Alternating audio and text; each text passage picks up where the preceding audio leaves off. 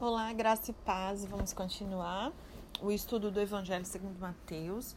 Vamos finalizar aí os aprendizados do capítulo 3, né? Estávamos falando sobre o significado espiritual do batismo de Jesus, nós já vimos sobre o significado da identificação, e agora, agora vamos falar sobre unção e aprovação, né?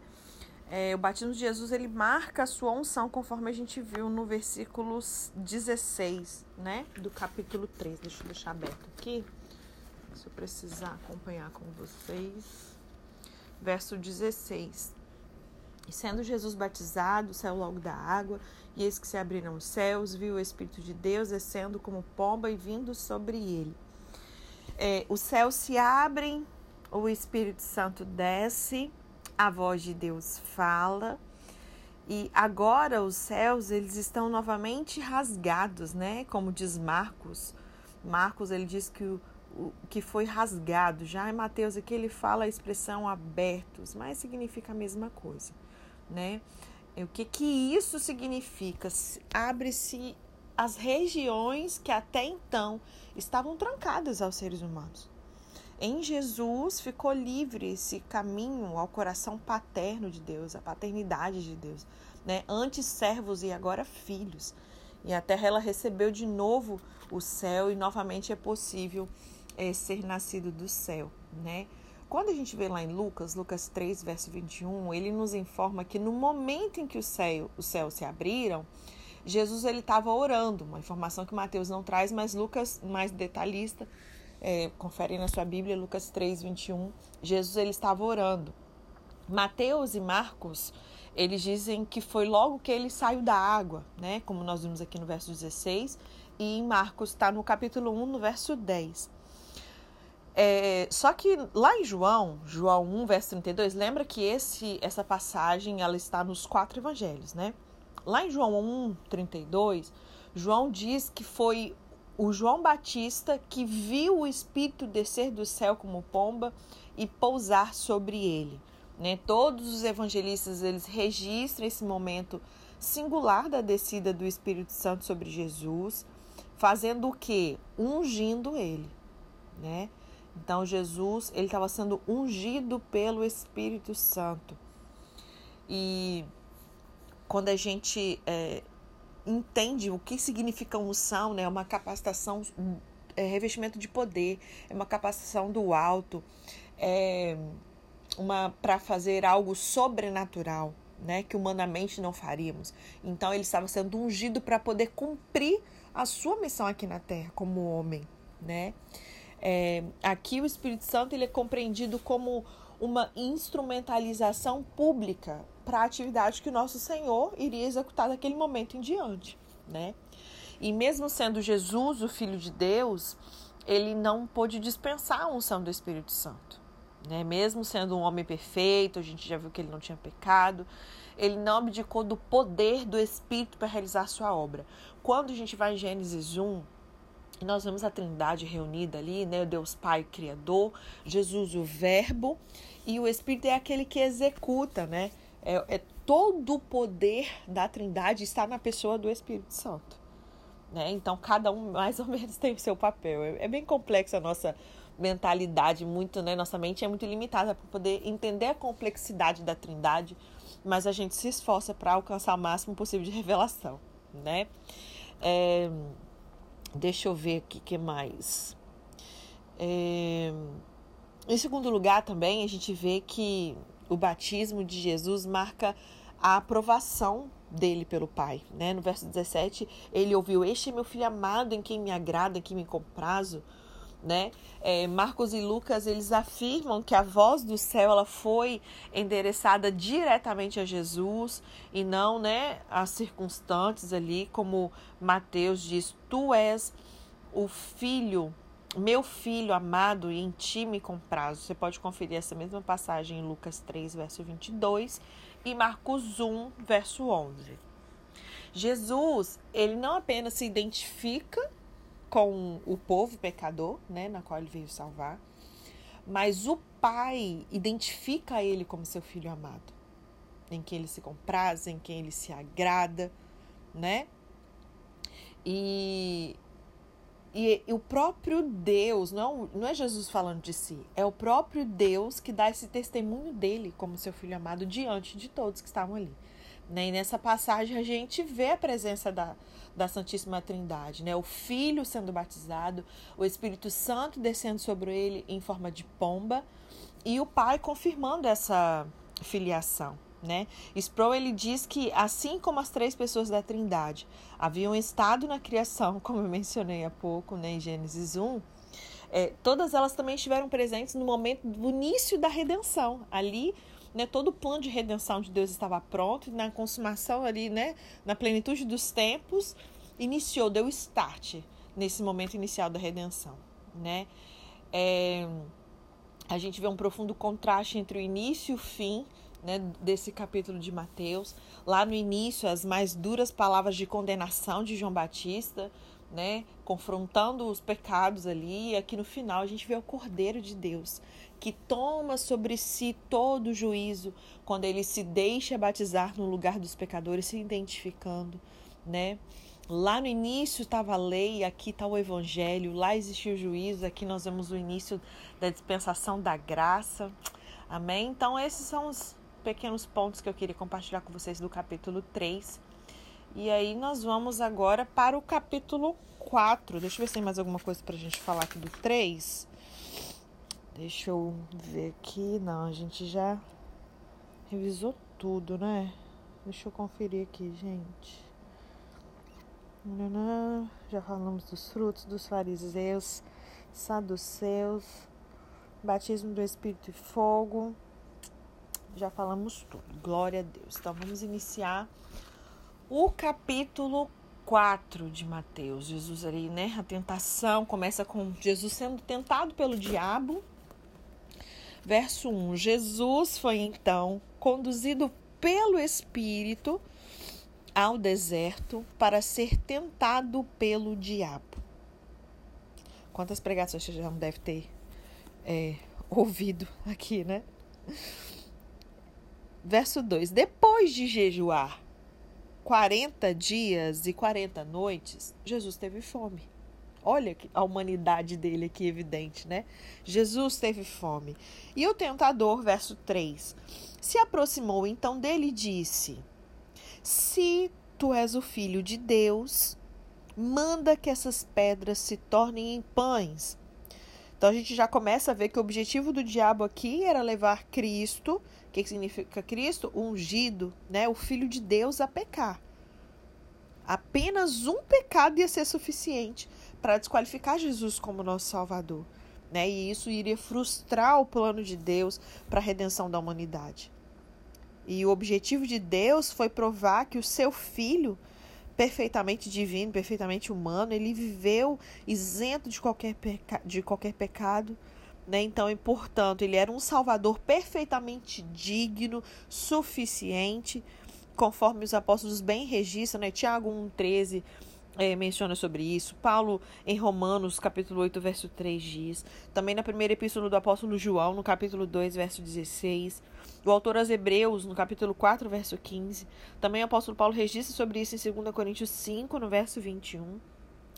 E aqui no verso 4, né? Jesus diz assim: é, Jesus, porém, afirmou-lhe: Está escrito: Nem só de pão viverá o homem, mas de toda a palavra que sai da boca de Deus. Aqui, Jesus ele escolhe uma passagem das Escrituras que está lá em Deuteronômio 8, é, no verso 3, para poder responder ao tentador e a todos quantos têm os seus valores invertidos por ganância, egoísmo, inveja. Né? Então, começando aqui, né, o sentido mais óbvio dessa passagem, né, com os seus paralelos aí, que foi uma experiência realmente histórica. Os pontos de vista que negam isso diminuem essa dificuldade de interpretação. A gente precisa fazer uma exegese muito bem feita, como eu falei com vocês, do texto, para a gente também não criar coisa que não, não tem. E também não deixar passar o aprendizado que, tem, que é necessário aqui, né? é, diversos testes eles foram dirigidos contra a natureza humana de Jesus. Jesus ele foi tentado em tudo, ele foi testado e ele resistiu. Né? Então essa perfeita união da natureza divina e humana na pessoa dele fizeram o resultado que ele fosse quem ele era. Amém? É, só que isso não diminuía a força dos ataques, né? Então Jesus ele é levado pelo Espírito. E, existe aqui, né, quando ele fala assim, Jesus foi levado pelo Espírito, tem uma indicação de uma submissão voluntária, porque a submissão ela, é, ela é uma, é, tem que ser voluntária, senão não é submissão. Né? E a gente percebe essa submissão voluntária de Cristo ao Espírito durante o seu ministério terreno, ele se colocando debaixo né, da, da direção do Espírito Santo, e ele foi levado para ser tentado, uma palavra significando tentar ou experimentar, às vezes, como nesse caso, né, um engodo para o mal, e o Espírito ele conduziu Jesus para esse teste, para que esse teste fosse realizado. O diabo, né, o nome significa caluniador, né, e indica uma das características de Satanás, que é um grande oponente de Deus, do povo de Deus, né? Jesus ele passa aí um tempo jejuando, 40 dias, 40 noites. É, as três provas registradas é, nos evangelhos, né? É, com relação a essa, a essa passagem, esse período de tempo, né? Mas tiveram outras é, tentações né, que ocorreram através desse período. Você pode olhar em Lucas 4, no verso 2, tá bom? E aí, olha que interessante, né? Jesus conduzido pelo Espírito ao deserto, então a gente precisa, já trazendo uma aplicação para as nossas vidas.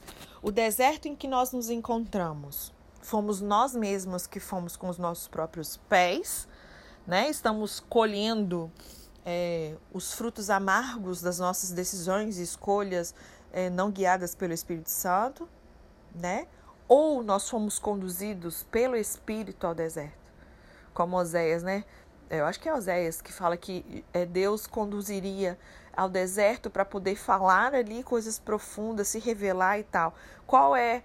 Quem é que te levou para o deserto? Você mesmo foi o Senhor né? Porque às vezes a gente bota que é Deus que está fazendo aquilo, às vezes é uma, só uma consequência de uma escolha ruim nossa. Ou não, né? Nós vemos aqui o Espírito conduzindo Jesus para ser tentado pelo diabo. Ele precisava passar por isso, porque senão seria muito fácil ele vir, não pecasse não sendo tentado. Então, ué, se não foi tentado, como é que, né? Então ele precisava, é como Adão, né? Ele precisava ter a opção de escolha.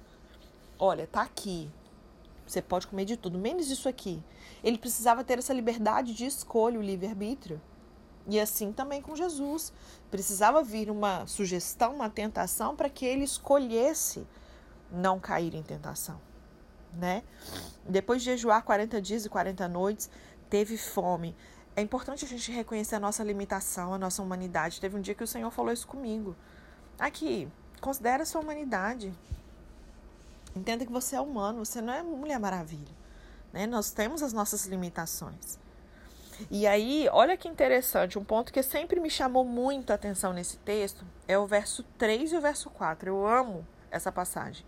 Porque olha só, a gente finalizou o capítulo, né, 3, Jesus sendo batizado, e ele ouviu o quê? Ele ouviu da boca de Deus: "Você é meu filho amado, em quem eu me agrado, em quem me comprazo. Então ele ouve de Deus, você é meu filho amado, e o diabo ele vem e fala: se tu és filho de Deus, não é uma coincidência. Se tu és filho de Deus, então ele já vem com uma dúvida. E o diabo ele fez isso com Jesus e ele faz isso com a gente ainda. Você ouve algo da parte de Deus e às vezes você acha que é coisa da sua cabeça, mas aí começa uma batalha na sua mente. Satanás ele lança pensamentos, dúvidas, questionamentos, mas se será? Se, sabe, esse se é demoníaco. Então Deus afirma algo e ele fala: hum, se tu és mesmo. E aí ele vem com uma proposta. E o que me chama muita atenção também é a reação de Jesus. Nós precisamos aprender com o Mestre. Jesus responde com a palavra. Ofereço pão, bom, afirma que ele teve fome. O diabo vai tentar ele com o quê? Na necessidade dele. Entende? Existia uma vulnerabilidade ali. Se ele não tivesse com fome, o diabo não ia oferecer pão para ele, ele ia tentar de outra forma. Mas Mateus registra que ele teve fome e aí o tentador vem e fala: opa, tá com fome? Peraí, vou te oferecer o seguinte. E que tal uns pãezinhos nesse momento, Jesus? E Jesus pega e lembra o que as escrituras diz. Será que eu e você, nós estamos tão alimentados, nosso espírito, ele está tão cheio da, da palavra de Deus, para a gente conseguir se lembrar o que a escritura diz, para poder confrontar e resistir ao diabo? É isso para que ele fuja de nós, como a gente vai ver no final, né? Vocês já devem conhecer quantas vezes a gente já leu esse evangelho. Mas o final é isso.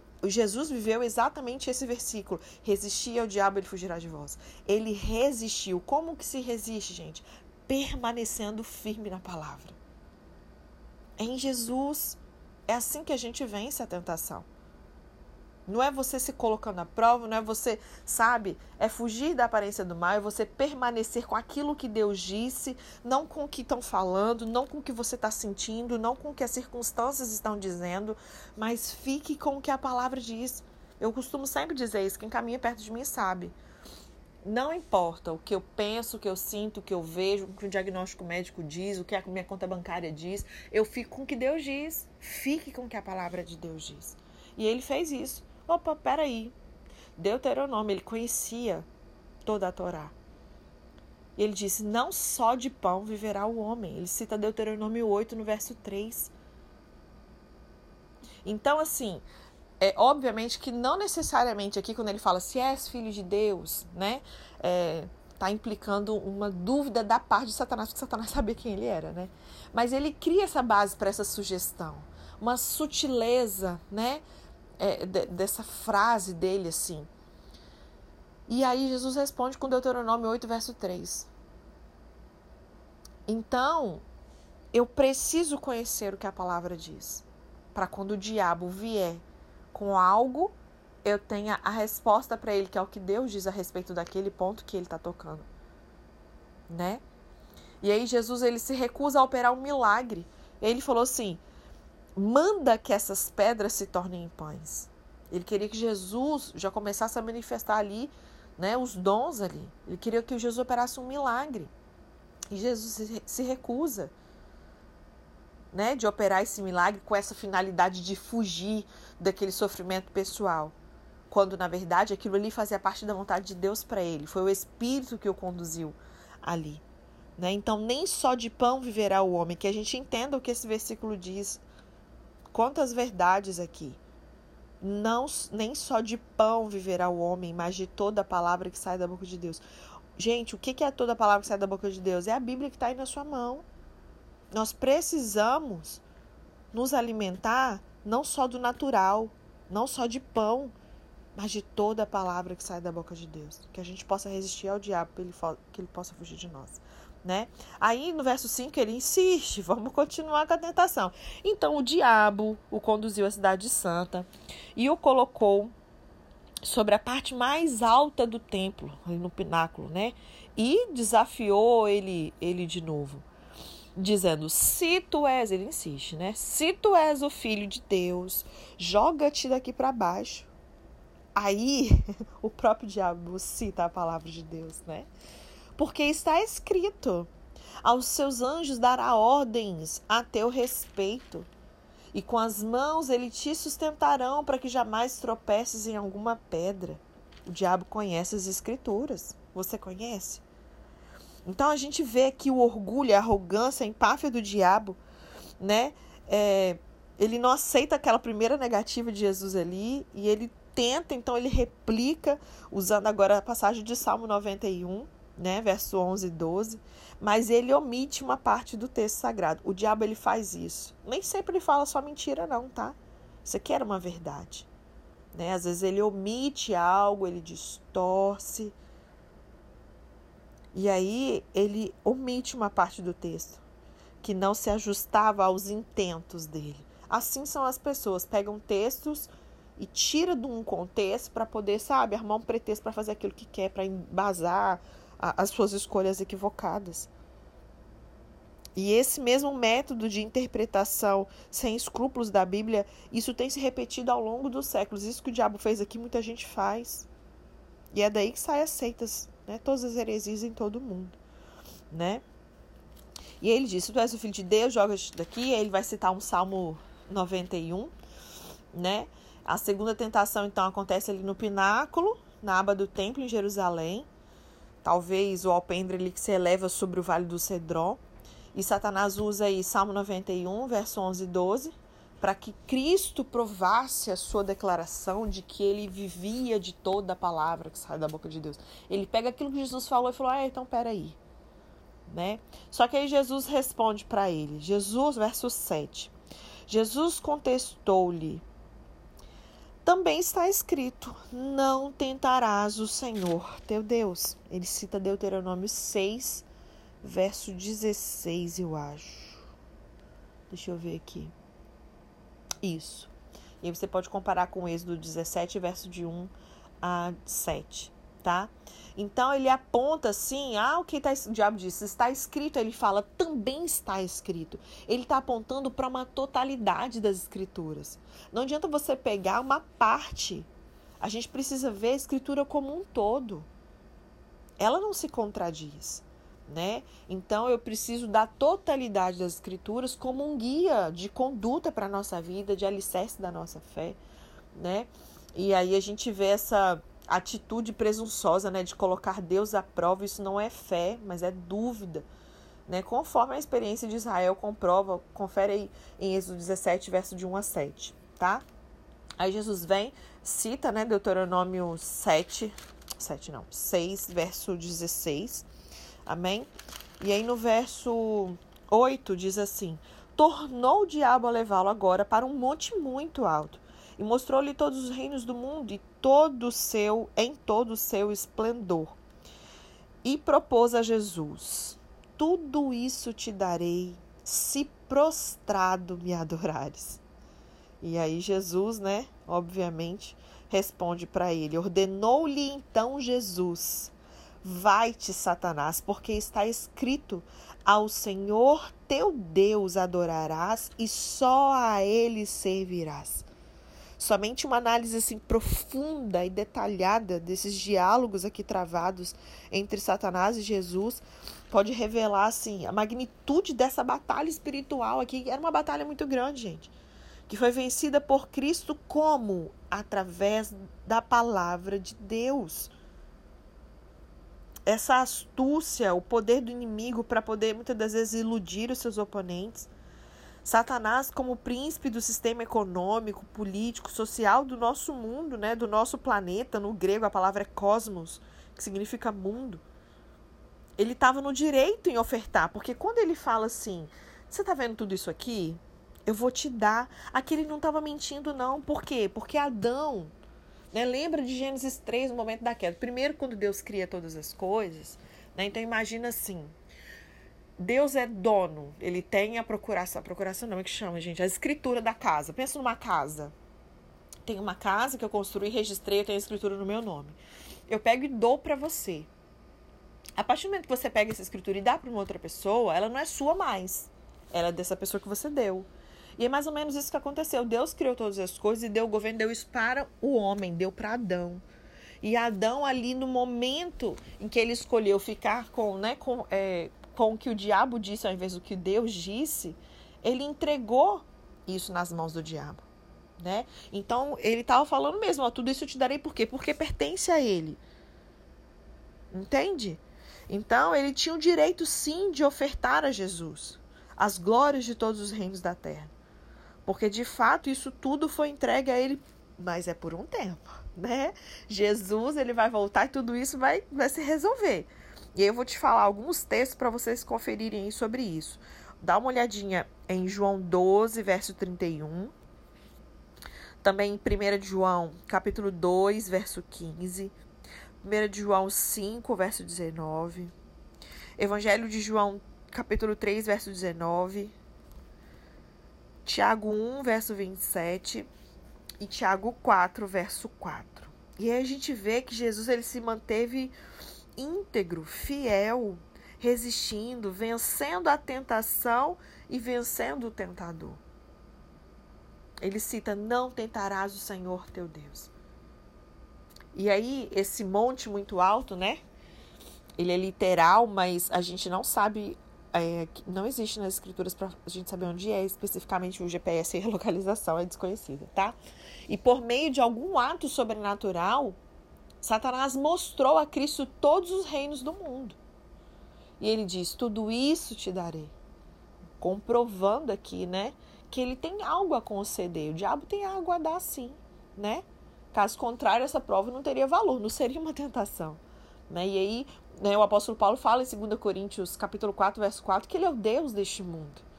Ele é o príncipe das potestades do ar, conforme Efésios 2, verso 2. Satanás ele exerce controle sobre os reinos da terra. A gente precisa entender isso. Quando a gente, a gente até assim usa uma expressão, né, entendendo de quem Deus é, a soberania dele, sabe, a onipotência dele, a gente tem por hábito dizer que tudo está no controle de Deus, mas tá, mas não tá ainda na totalidade, a plenitude, né? Que é só a gente olhar, o mundo tá meio bagunçado, então parece que Deus perdeu meio que o controle. Entendem o que eu estou querendo dizer? Então, assim, por um tempo, ele ainda, ele é, atualmente, é ele quem exerce controle sobre os reinos da terra, não é o Senhor. Ainda que tudo acontece mediante a permissão do Senhor. Isso tudo vai contribuir, vai cooperar para o bem, para o plano final de Deus. No final vai dar tudo certo. No final a gente vence, né? E a gente sabe que ele ele tem essa qualidade de usurpador, né, dentro de certos limites, obviamente. E aí ele oferece esse controle a Jesus em troca de adoração. Então, cuidado, cuidado, porque o diabo faz a mesma coisa com você e comigo. E aí ele oferece a Cristo aquilo que, olha só, gente, é, é demais. Ele oferece aquilo que, consequentemente, vai ser dele de uma maneira muito mais gloriosa. Quando a gente vai em Apocalipse, no capítulo 11, verso 15, eu vou até abrir aqui. Ai, eu amo Apocalipse, já falei isso pra vocês, né? É meu livro mais abiscado da Bíblia. Eu acho que é ele e Romanos. Nem sei. Apocalipse 11, verso 15, olha o que diz. Então, o sétimo anjo fez soar a sua trombeta e aconteceram nos céus, no céu, fortes vozes que proclamavam: o reino do mundo se tornou do se tornou, gente porque hoje não é. Hoje o mundo jaz no maligno. O reino do mundo se tornou do nosso Senhor e do Cristo e ele reinará pelos séculos dos séculos. Aleluia. Então o diabo ele estava tentando, olha que interessante, né? Eu nunca tinha parado para pensar nisso. É, a gente cansa de ouvir de que uma bênção fora da hora ela se torna maldição. Pensa ali, o filho pródigo, ele tinha direito a uma herança, mas o pai ainda estava vivo, ele estava pedindo antecipadamente algo que ainda não era hora dele receber. Jesus, ele vai receber a sua glória, ele vai, sabe? E aí o diabo ele tenta antecipar isso. Ele está oferecendo a Cristo os reinos que já ia ser dele. No final vai, sabe? E a gente percebe aqui também uma ligação né, entre adorar e servir na resposta de Jesus de Deuteronômio 6, verso 13. Isso é significativo, porque uma coisa envolve a outra. Não tem como adorar sem servir, não tem como você, você o servir sem o adorar. Para Cristo se inclinar diante de Satanás seria reconhecer o senhorio do diabo. E aí, uma oferta dessa mereceu uma réplica direta de Cristo. A declaração de Mateus é: com isso o diabo o deixou. Vamos ver aqui, deixa eu voltar lá para Mateus. Estamos acabando já. Pelo menos até o verso 11, né? Amanhã a gente termina o capítulo 4. Assim, verso 11: Assim o diabo o deixou, e eis que vieram os anjos e o serviram. Então, ele mostra que a sua ordem das tentações é cronológica, tá? Que é um contraste com Lucas 4, verso 1 a 13. Dá uma olhadinha na sua Bíblia também, Lucas 4, verso 1 a 13.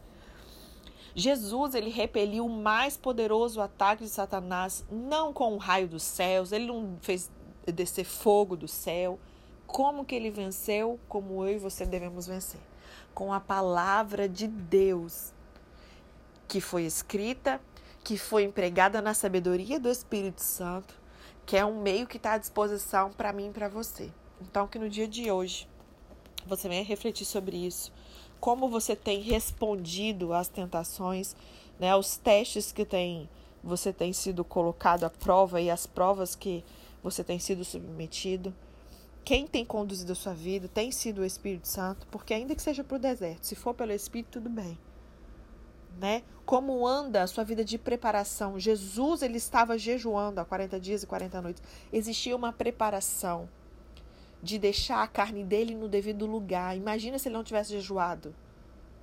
Quando a gente jejua, o nosso espírito fica mais forte, mais aguçado. Né? Como anda a nossa vida de devoção ao Senhor, as nossas nessas práticas espirituais, jejum, oração, contemplação, devoção. E aí nós precisamos rever a nossa conduta de exposição à palavra. Eu creio que você está aqui né, estudando junto comigo já é uma evidência do quanto o seu coração já está inclinado a encher-se do Espírito, a se encher da palavra de Deus. Porque a Bíblia nos diz que a boca fala do que o coração está cheio. Pega uma esponja para finalizar.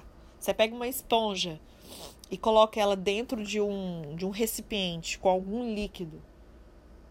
Né? Vamos pensar na água. Você pega uma esponja e bota ela dentro dessa água, aperta ela e solta dentro daquela vasilha de água. Quando você tira essa esponja de dentro e aperta essa esponja, o que que sai? Do que ela estava cheia, do que ela estava mergulhada, que é a água. Então, que quando as coisas, as pressões do dia a dia te apertar e me apertar, o que vai sair da minha e da sua boca vai ser a palavra de Deus. Amém? Deus te abençoe e até amanhã.